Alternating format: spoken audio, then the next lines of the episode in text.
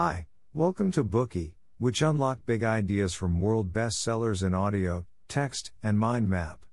Please download Bookey at Apple Store or Google Play with more features. Get your free mind snack now. Today we will unlock the book A Little History of the World. Imagine yourself as the mythical Icarus. You put on your wings and fly out of the labyrinth where the Minotaur is trapped. You no longer need to fear this half man, half bull monster. You can indulge in your passion for enjoying the splendid Crete civilization and the magnificent view of the Aegean Sea. The land is broken up into a patchwork of numerous tiny peninsulas and islands, which are outlined by the meandering coastline. You're all too familiar with the pyramids, which lie on the Nile to the south. You fly east and see a flotilla of merchant ships laden with purple fabrics sailing from the eastern shores of the Mediterranean. These merchants are the Phoenicians, who invented the earliest alphabetic writing. People who are using the Greek, Latin, and the Cyrillic alphabet should all be grateful to the Phoenicians for their genius creation. Further east, your view is blocked by an unfinished tower, the Tower of Babel, which was built by the Babylonians in order to reach up to heaven and catch the stars and the moon. On this fertile ground called Mesopotamia, the Sumerians also developed the world's first cities using only clay bricks. They observed the heavens from the towers they built and named the days of the week after the sun, moon, and planets, thus creating a concept of time from chaos.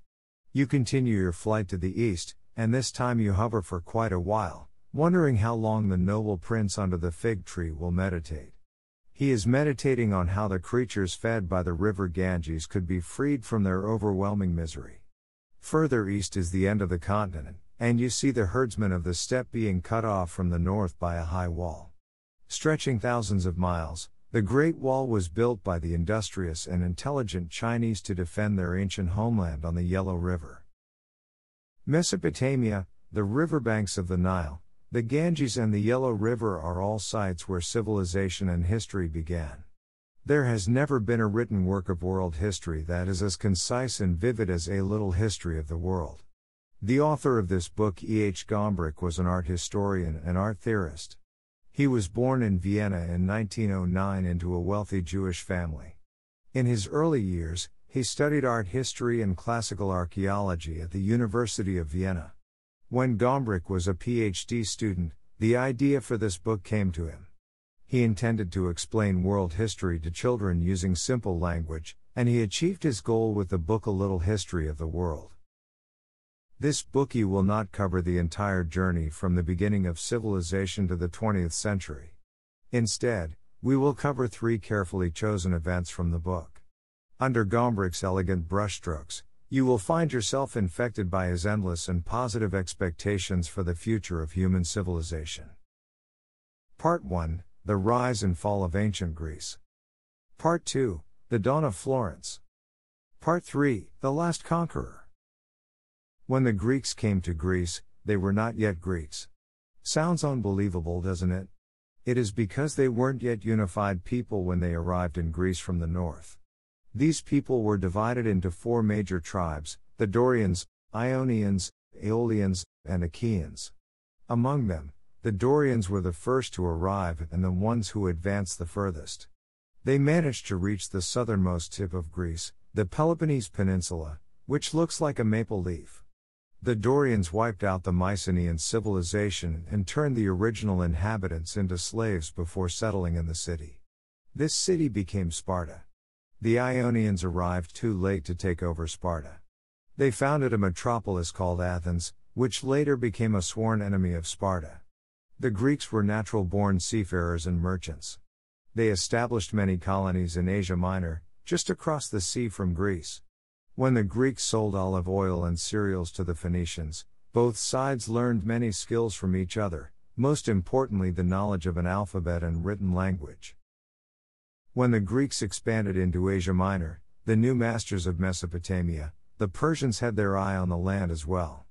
The Persians were originally a small tribe, but they had a great leader Cyrus II.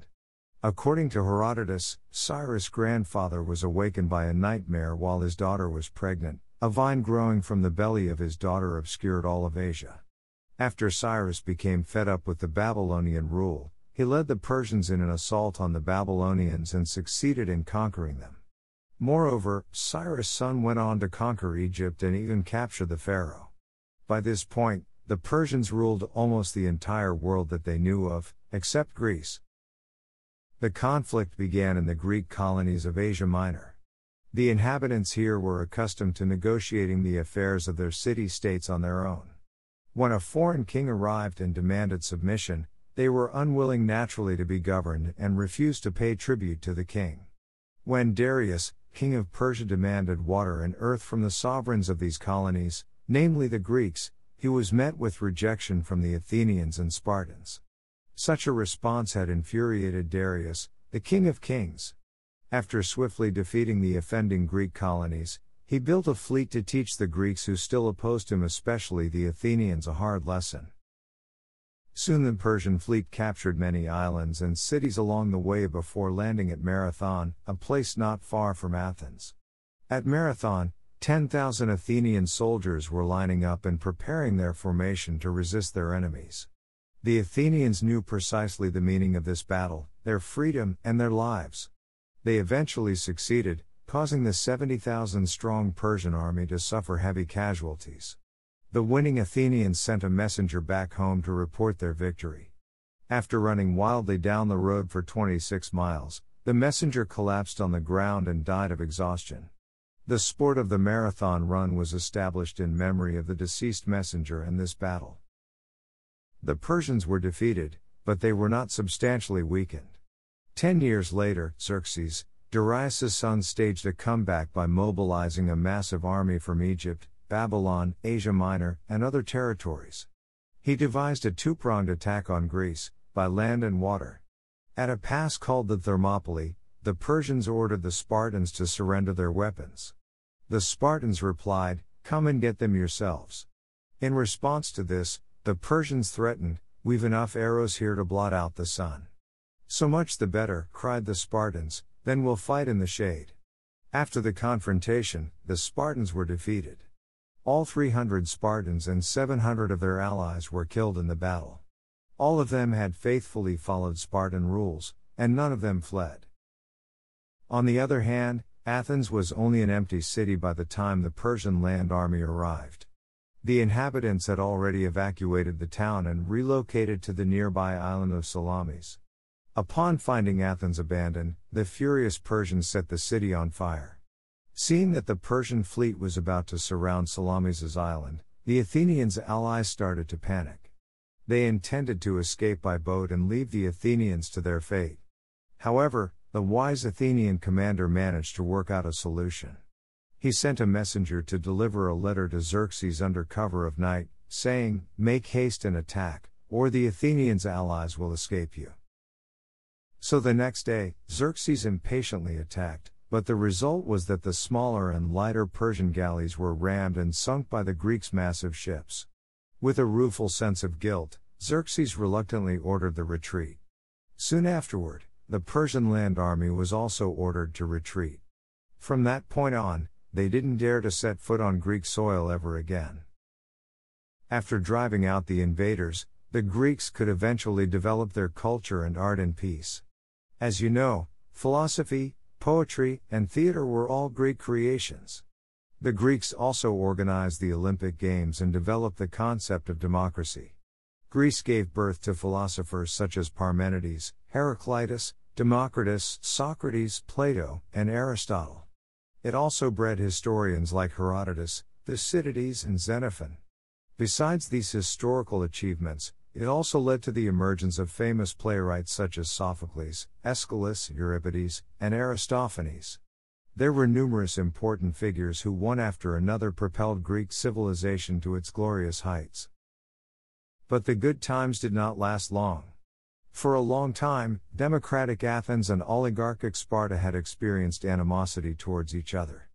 Feeling that the alliance formed during the Persian Wars had become a tool for the Athenians to exploit the interests of other city states, Spartans formed a new alliance called the Peloponnesian League to fight the Athenians. And so the Peloponnesian War inevitably broke out. In this war, the Spartans brutally ransacked Athens and cut down all the olive trees in the city. However, the war eventually sapped the strength of the Spartans. As a result, the whole of Greece went into a decline. Amid the chaos, a northern tribe called the Macedonians emerged. Under King Philip II, Macedonia took advantage of the situation created by the Peloponnesian War to conquer Greece and then prepared to march into Persia. However, things didn't go as planned.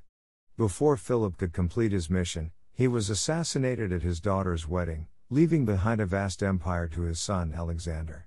Alexander was less than 20 years old at the time.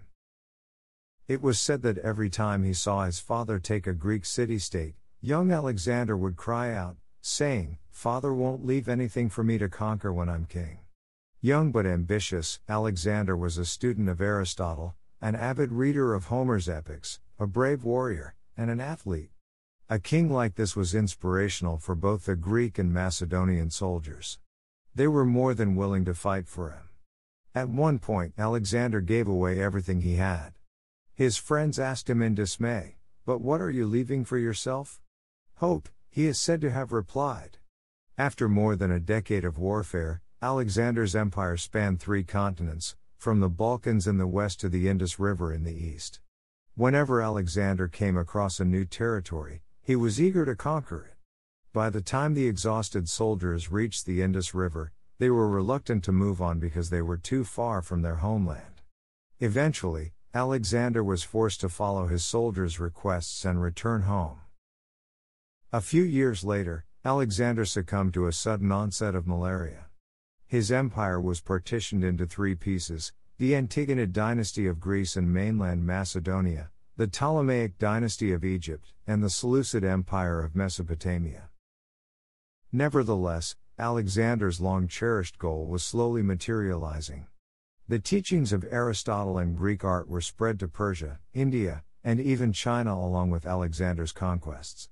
Today we call this duration the Hellenistic period. During this period, the Greeks lost their political and military kingdom. They established an unprecedented spiritual realm, the center of which was not in Greece, but in Alexandria, Egypt, where a Greek library was located with a collection of 770,000 scrolls. Later, the Greeks conquered the Romans, the Arabs, and half the world in the same way. In a moment, we will learn how Greek civilization captivated the Europeans of the 15th century. Today we are just sharing limited content. To unlock more key insights of world class bestseller, please download our app. Just search for BOOKEY at Apple Store or Google Play. Get your free mind snack now. Dir hat dieser Podcast gefallen? Dann klicke jetzt auf Abonnieren und empfehle ihn weiter. Bleib immer auf dem Laufenden und folge uns bei Twitter, Instagram und Facebook. Mehr Podcasts findest du auf meinpodcast.de.